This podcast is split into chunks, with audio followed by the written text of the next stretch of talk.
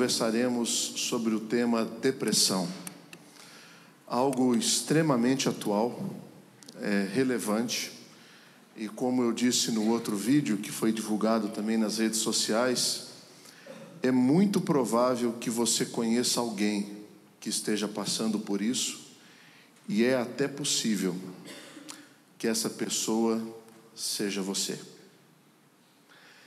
Então hoje, nós começamos essa série trazendo um pouco do como a Bíblia pode nos ajudar a lidar com essas situações em que nós temos a impressão de que Deus nos abandona.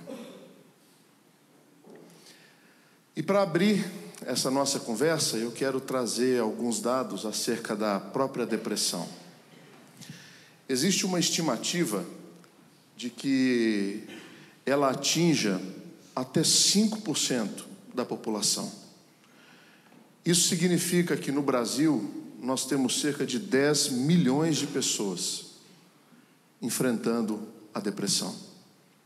No mundo, 350 milhões de pessoas lidando diariamente com essa doença da alma. Ah, certo escritor, ao se referir sobre ela, disse que a depressão tem gosto de morte. E ela dói como ferroadas no coração e no espírito. Existe uma definição que se aplica bem à depressão. Opa, não é essa é que ela não está restrita à classe, à cor, à raça, a gênero, a nada. Ela atinge a todos. E está aí. Se você nunca viu a cara desse rapaz, o nome dele é Whindersson, Whindersson Nunes. Ele é um dos maiores influenciadores digitais do nosso país. Ele tem cerca de 36 milhões de seguidores em uma das suas redes sociais. E é milionário, é, só anda de avião, tem dinheiro para dar e vender, é recém-casado com uma mulher muito bonita e de repente, no momento da sua vida, ele não vê sentido em mais nada.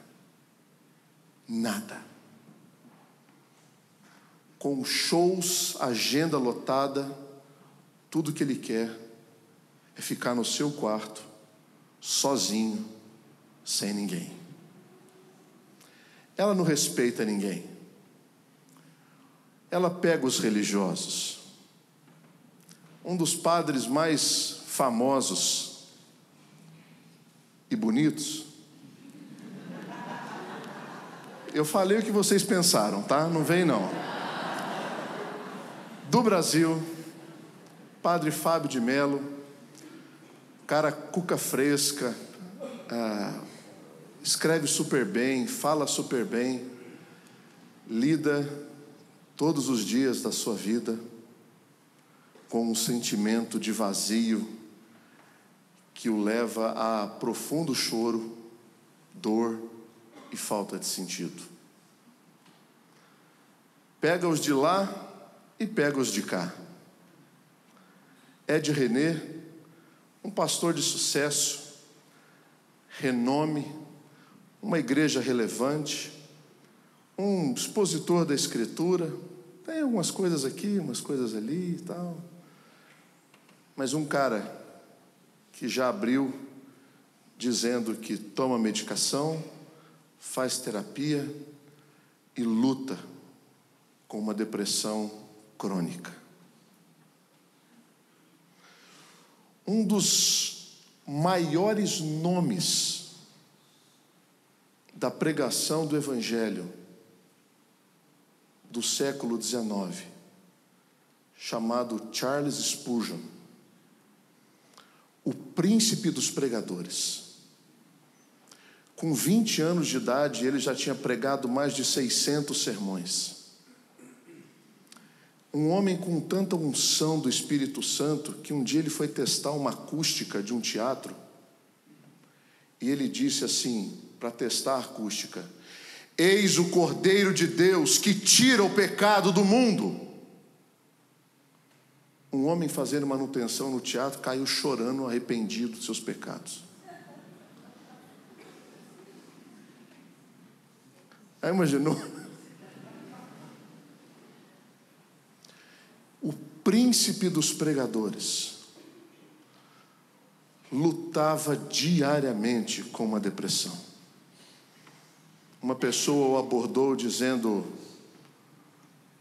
Spurgeon, uma pena o diabo te atormentar tanto assim. Aí ele respondeu: O meu consolo é que o diabo não faz nada que a soberania de Deus não permita. É uma doença que não tem predileções.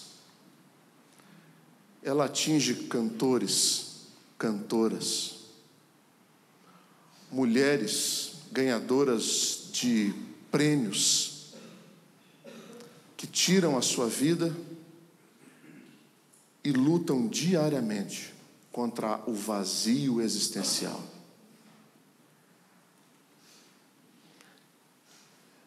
Ela pega comediantes que trabalham com riso. Heloísa é nossa irmã em Cristo, viu, irmãos?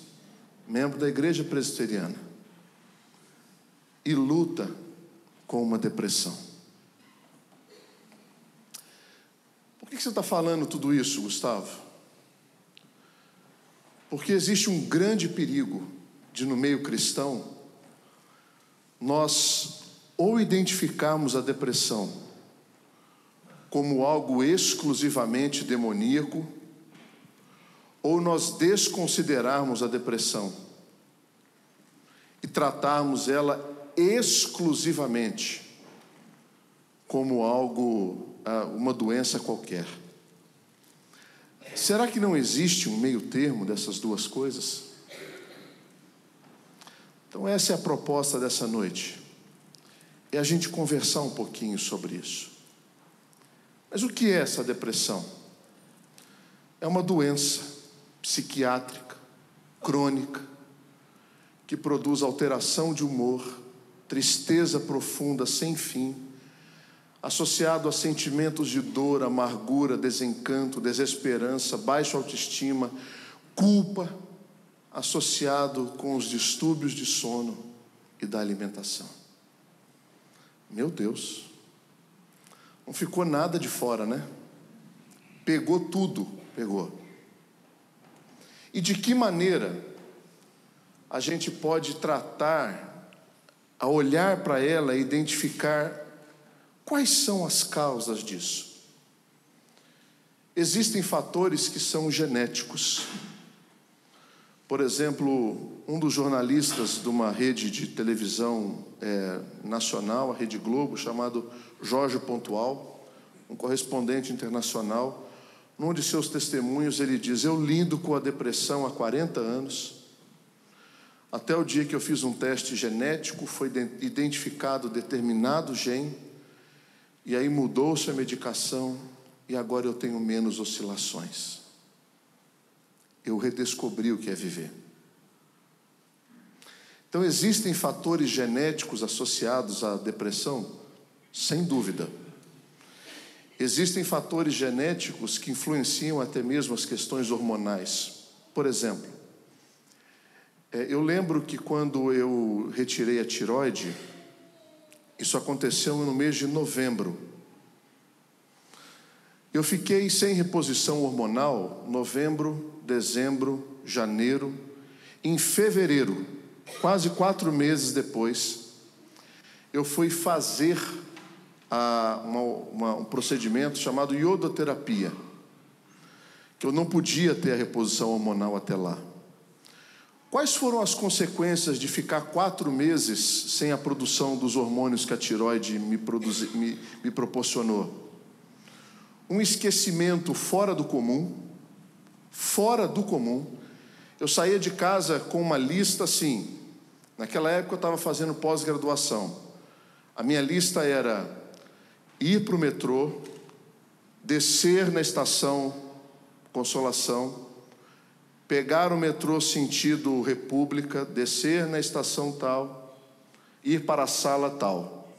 Porque às vezes eu chegava no local e não sabia, mas por onde que eu vou mesmo?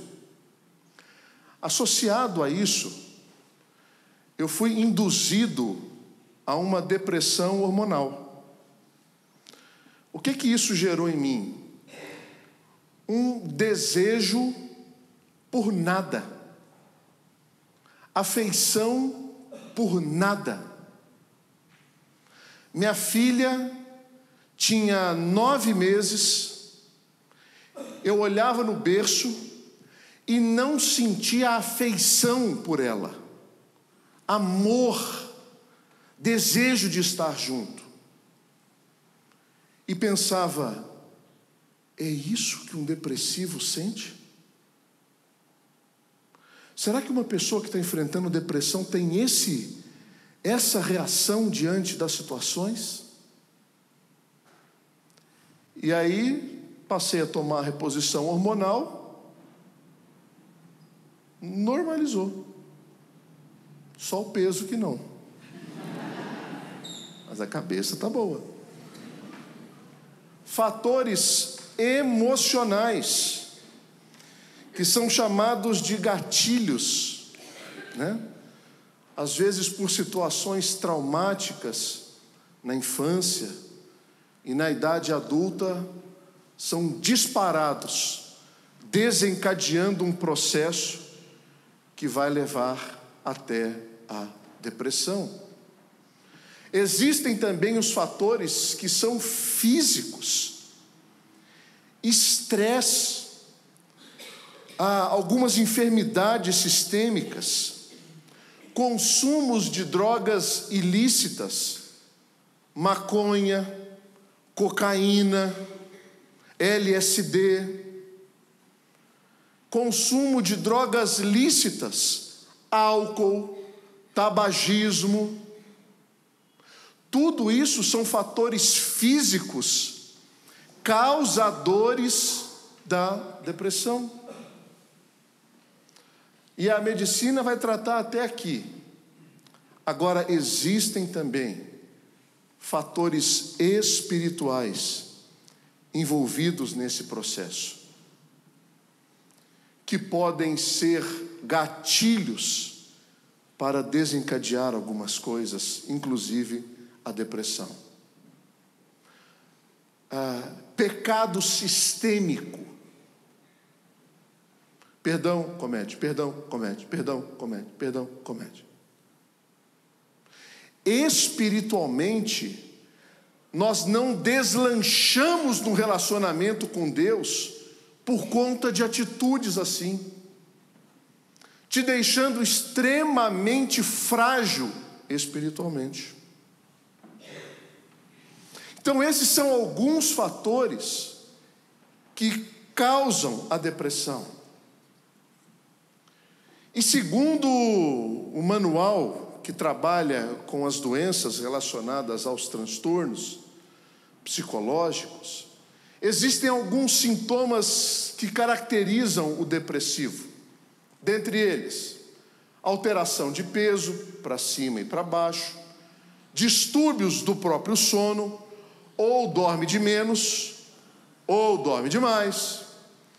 Problemas psicomotores, agitação ou apatia, quase todos os dias. Fadiga ou a perda de energia constante. Aquele cansaço, aquela vontade de fazer nada de ficar no quarto o dia inteiro, a noite inteira, escuro, isolado dificuldade para lidar com a culpa, com o perdão, se sentindo um peso na vida da família, se sentindo responsável pelo mal de todo mundo ao seu redor.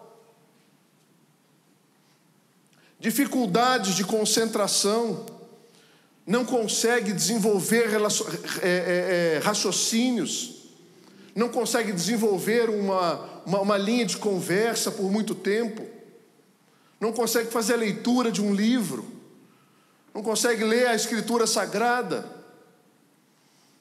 Ideias suicidas que começam a maquinar, talvez seja uma boa opção, talvez deve ser levado em consideração.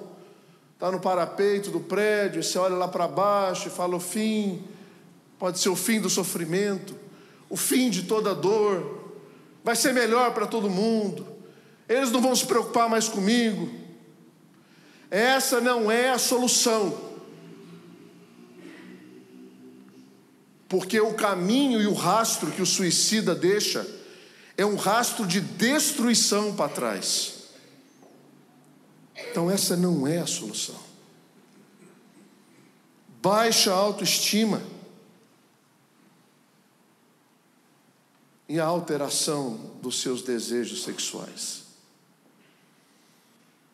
Então, essas são alguns, esses são alguns dos sintomas que o depressivo tem.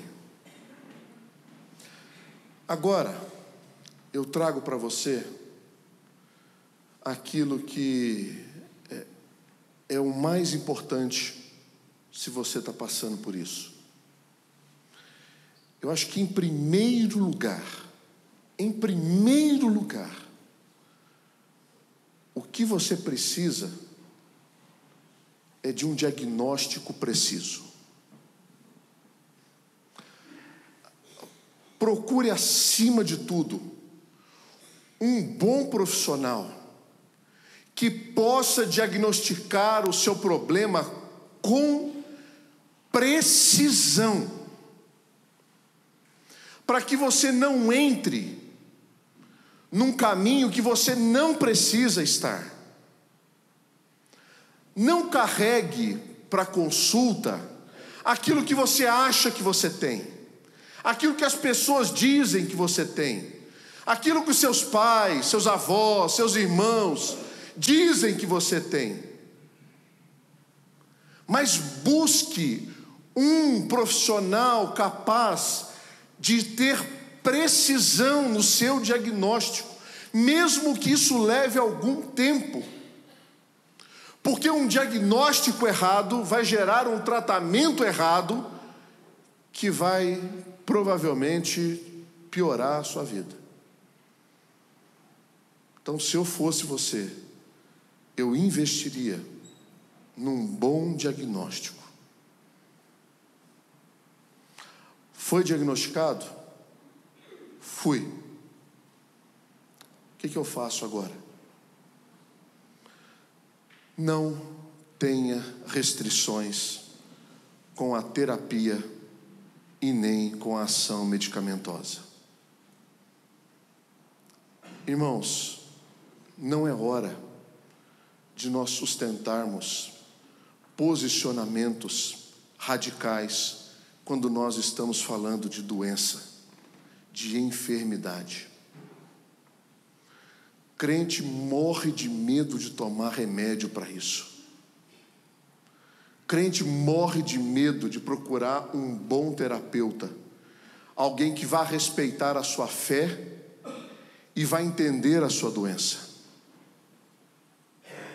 Morre de medo, talvez por já ter passado por situações em que a fé foi desconsiderada, em que a, a crença foi ridicularizada, em que não houve respeito. Então, o que você tem que fazer é mudar de terapeuta, não é excluir a terapia, porque Deus utilizou desse conhecimento, Deus permitiu que isso fosse desenvolvido para tratar os seus filhos e as suas filhas. Quando você está com pressão alta, você não toma remédio pressão alta? Quando você está com diabetes, você não toma remédio para diabetes? Quando você está com dor de dente, você não vai no dentista? Quando nós estamos enfrentando depressão, nós devemos procurar os médicos. Procure. Isso faz parte do tratamento. O que mais, pastor? Considere os exercícios físicos como sendo uma opção e aliado para você. Porque fazendo isso, você terá uma produção de determinadas substâncias interiores que vão te ajudar a querer sair do estado em que você está. E acabou, pastor, é só isso? É claro que não. Nós estamos numa igreja, irmãos. E aqui entra a parte dessa mensagem. Mantenha uma prática espiritual saudável. Saudável. E agora, tendo dito isto, nós vamos nos concentrar a essa prática espiritual, que são os elementos através dos quais nós temos a possibilidade de sermos ajudados por Deus. Pensando nisso, eu quero fazer a leitura de Mateus 26, verso 36 a 39, que diz assim: Em seguida, foi Jesus com eles a um lugar chamado Getsemane e disse a seus discípulos: Assentai-vos aqui, enquanto eu vou ali orar. E levando consigo a Pedro e aos dois filhos de Zebedeu, começou a entristecer-se e a angustiar-se. Então lhes disse: A minha alma está profundamente triste, até a morte. Ficai aqui e vigiai comigo.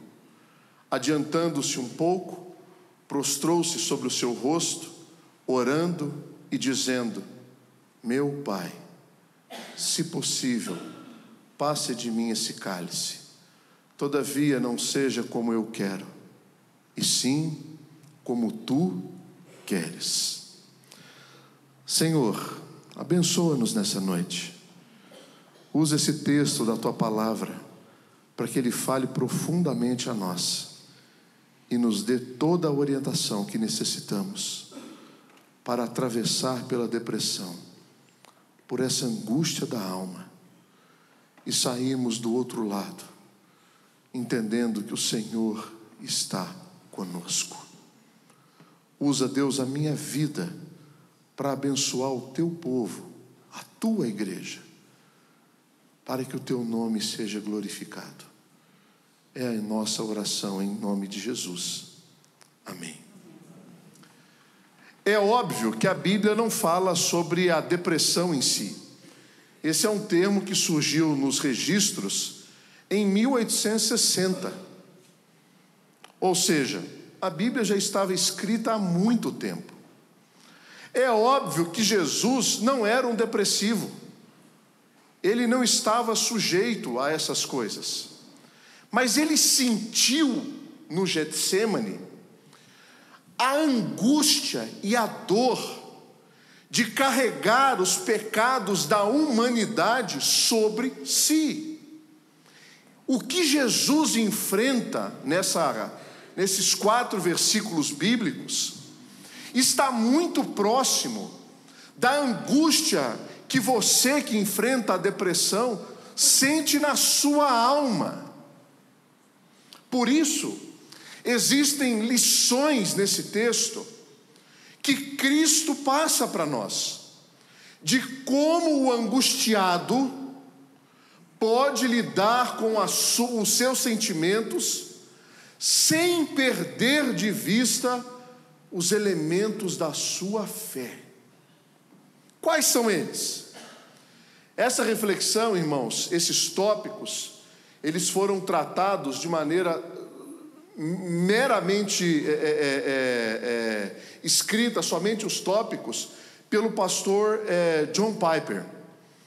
Então, eu me apropriei desses tópicos para desenvolver a linha de raciocínio da mensagem desta noite.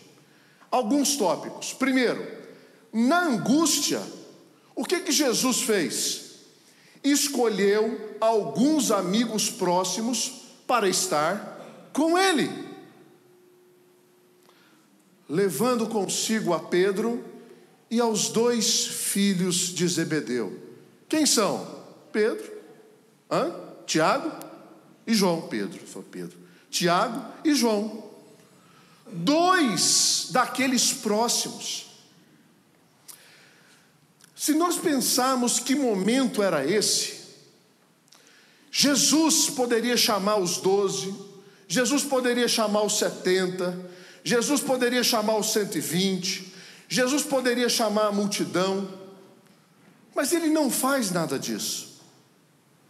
Se você está enfrentando nesta noite e está atravessando pela depressão, lembre-se que você não está sozinho, você não precisa passar por isso sozinho. Convide alguns amigos para estar com você nos momentos difíceis da sua dor, nos momentos difíceis da sua aflição, da sua angústia. Agora, o que é importante a gente ressaltar desses versículos? Jesus, podendo chamar quem Ele quiser, Ele escolhe aqueles que iriam dormir.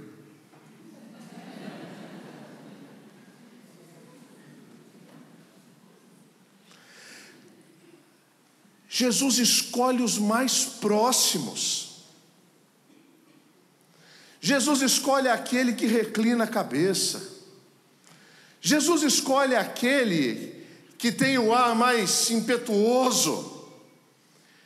Jesus escolhe aqueles que ele tinha mais afinidade. Não é todo mundo que vai atravessar com você a sua dor, a sua angústia, a sua decepção. Não é.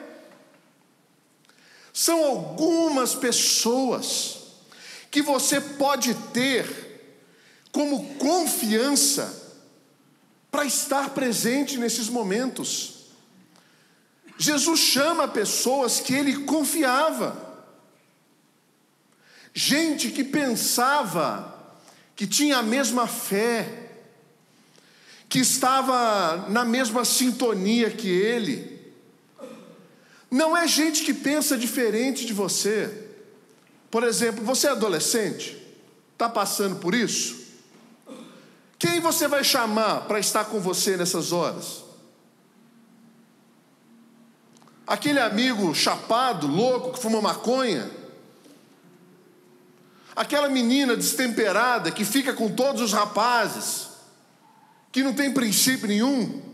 Ah, mas eu gosto tanto dela. Mas não vai te ajudar como você precisa. Por isso é importante que, essa, que esse alinhamento não seja desconsiderado. Precisa estar, olha, bem alinhado. É gente que vai conhecer o seu linguajar. É gente que vai ter reverência com a sua dor, com o seu problema. Não é gente perfeita, por quê? Eles dormiram. É gente que vai estar junto. Que quando o telefone tocar às três da manhã, ela vai poder atender com aquela voz meio embargada. Oh, alô? Oh, te acordei? Não, não, pode falar, pode falar.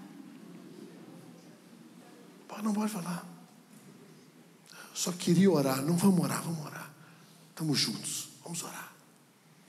Pode ser que ela durma do lado de lá. Mas está junto, está junto. Jesus levou consigo Pedro e os dois filhos de Zebedeu. Na angústia, Jesus não só chama essas pessoas, Jesus rasga a sua alma ele diz: A minha alma está profundamente triste, até a morte. Você precisa saber para quem você vai rasgar a sua alma, para quem você vai escancarar os seus problemas, para quem você vai desnudar a sua angústia. Não é para todo mundo. Jesus não fez isso com os onze. Jesus não fez isso com os doze, nem com setenta, nem com cento e vinte. Jesus pega três e diz: Vem cá, eu quero que vocês saibam que a minha alma está profundamente triste. Irmãos, se Jesus fez isso, por que que você tem que sustentar uma reputação. Por quê? Por qual motivo você tem que ser a mulher maravilha do seu lar, o super-homem da sua casa, ou da igreja, ou do emprego? É claro que a gente não faz isso para todo mundo. Mas algumas pessoas mais próximas, nós temos que chamar. E elas precisam conhecer a angústia do nosso coração. Cristo fez isso. Ele, o Filho de Deus, o unigênito da criação, diz para os seus discípulos: Amigos, eu não estou aguentando, eu acho que eu vou morrer, acho que vai explodir. Jesus desnuda a sua alma.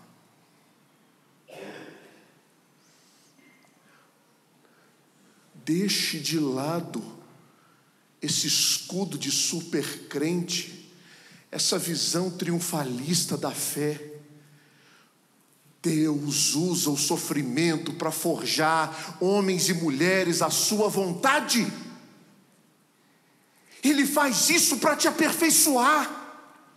Ele permite que isso aconteça para você saber a sua humanidade e como nós precisamos do redentor. Existem orações que não são feitas na vertical, mas é na horizontal. Quando eu falo para um amigo, pelo amor de Deus, ora por mim, eu não aguento nem orar. Está difícil de orar.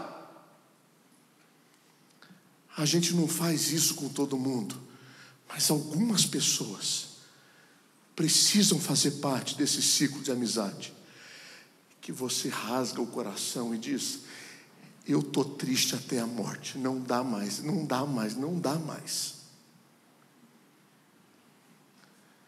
Mesmo que essas pessoas depois vão dormir, mas é o falar, é o abrir o coração, é o compartilhar a carga, é o dividir, é o que a Bíblia fala de suportar-vos uns aos outros, é suporte, é pilar, é sustentação quando as pernas estão fraquejando, quando já não tem mais força.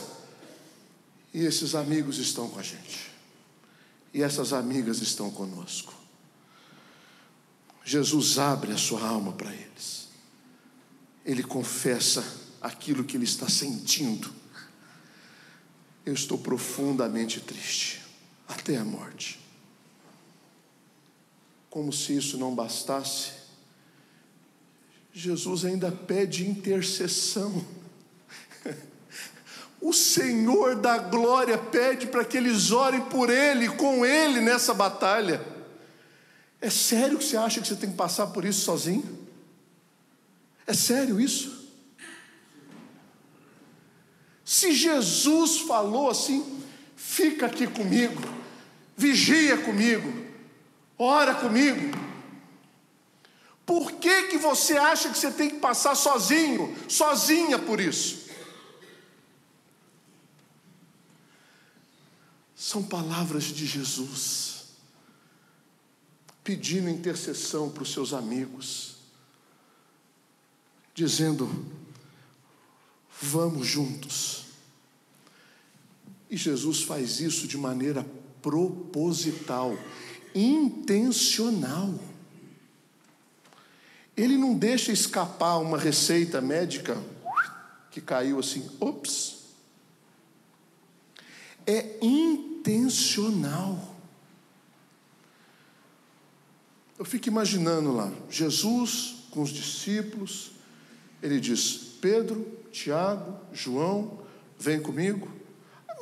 Vocês ficam aí, agora eu com eles aqui. Fica aí. Vamos subir. E aí ele começa a repartir a dor da sua alma. Propositalmente, intencionalmente. Busque parceiros de oração pela sua vida. Irmãos, eu vou ser, eu vou ser bem sincero com vocês. Desde de julho do ano passado, de quando aconteceu a eleição aqui na igreja, eu nunca ouvi tantas, tantas pessoas chegando para mim dizendo assim, pastor, estou orando por você, estou orando pela sua família, estou orando pelo seu ministério. Eu sinto, eu sinto na alma, eu sinto mover de Deus, por meio da intercessão de irmãos e de irmãs. E isso acontece com você, que está enfrentando uma depressão e precisa de oração. São coisas estranhas, espirituais, sem explicação racional, que presbiteriano não consegue explicar por A mais B, mas sente no corpo isso, na vida, na ação e no mover de Deus. Busque parceiros espirituais. Agora, Jesus não fica só na relação horizontal. Ele derrama o seu coração diante do Pai, quando ele diz: Meu Pai, se possível, afasta de mim esse cálice. Não tenha medo de orar a Deus os seus sentimentos não mascare as suas orações diante do Pai. Não seja um cristão falso diante do seu Criador. Essas ondas iniciais de uma notícia que cai como uma bomba, isso não é pecado, você rasgar seu coração diante de Deus. O que Jesus está pedindo aqui é o seguinte: Senhor, se for possível, não me leva para a cruz. Esse é o pedido de Cristo: afasta esse cálice, ele é amargo demais, eu não quero beber. Tenha total transparência diante de Deus. Fala. Fala a sua dor, fala o seu problema, fala os seus sentimentos, fala as suas vontades. Exponha para Deus sem receio, porque isso é sinal de intimidade. Ou você ainda quer sustentar uma reputação diante de Deus? Não cabe, não faz sentido, não tem propósito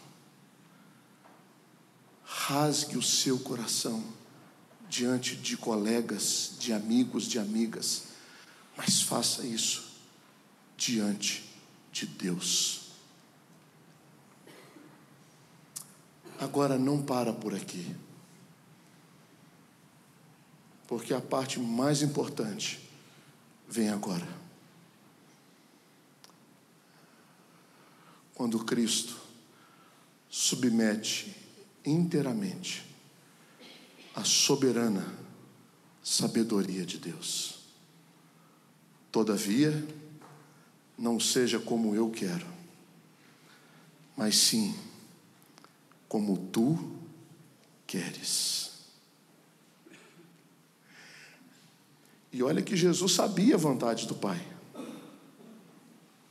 E mesmo assim ele fala: se possível, afasta de mim esse cálice, mas não seja como eu quero, mas como tu queres. A vontade de Deus é soberana. O Senhor governa. Se você está enfrentando uma depressão, é permissão de Deus.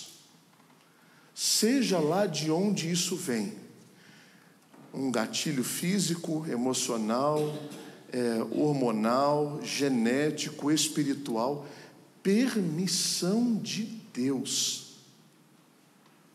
Porque além de Deus ser soberano, Ele não é um soberano inconsequente, Ele é um soberano sábio. Porque a Sua vontade visa o nosso bem. Porque todas as coisas cooperam para o bem daqueles que amam a Deus.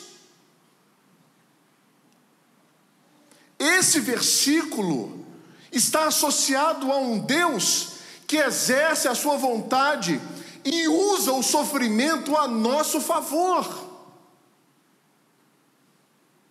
Por isso, não se desespere, tem um Deus no controle de todas as coisas. Tem um Deus presente nas noites de sono que você não tem. Tem um Deus presente no vazio e na angústia da sua alma. Tem um Deus presente e soberano e sábio que vai fazer a vontade dEle. Se sujeite a esse Deus. Pastor, e assim acaba? Assim encerra? Não. O livro de Hebreus, ele faz uma conexão com a cruz de Cristo, com o sofrimento, com o momento que Jesus estava enfrentando que nos dá uma nova perspectiva acerca disso que nós estamos passando. E o autor de Hebreus registrou assim: tendo os olhos fitos em Jesus, autor e consumador da nossa fé, ele, pela alegria que lhe fora proposta, suportou a cruz, desprezando a vergonha, e assentou-se à direita do trono de Deus. Pensem bem naquele que suportou tal oposição dos pecadores contra ele mesmo, para que vocês não se cansem e nem desanimem. Vai passar vai melhorar. Pode vir outra crise daqui a alguns anos? Pode, mas vai passar, vai melhorar. Essa não é o ponto final da sua história. Cristo olhou para além daquelas circunstâncias e a cruz foi só uma passagem ele não ficou lá. Ele está assentado no trono à direita de Deus. Você está enfrentando uma depressão? Estou, pastor. Escolha alguns amigos e amigas para estarem junto com você. Não são muitos, não são muitas. Mas chame esses poucos para estar junto com você. Abra sua alma para eles, para elas. Convide-as a serem parceiros de intercessão por você. Desenvolva a sua espiritualidade, abrindo o seu coração em oração ao Senhor. E se sujeite à vontade soberana e sábia do nosso Deus.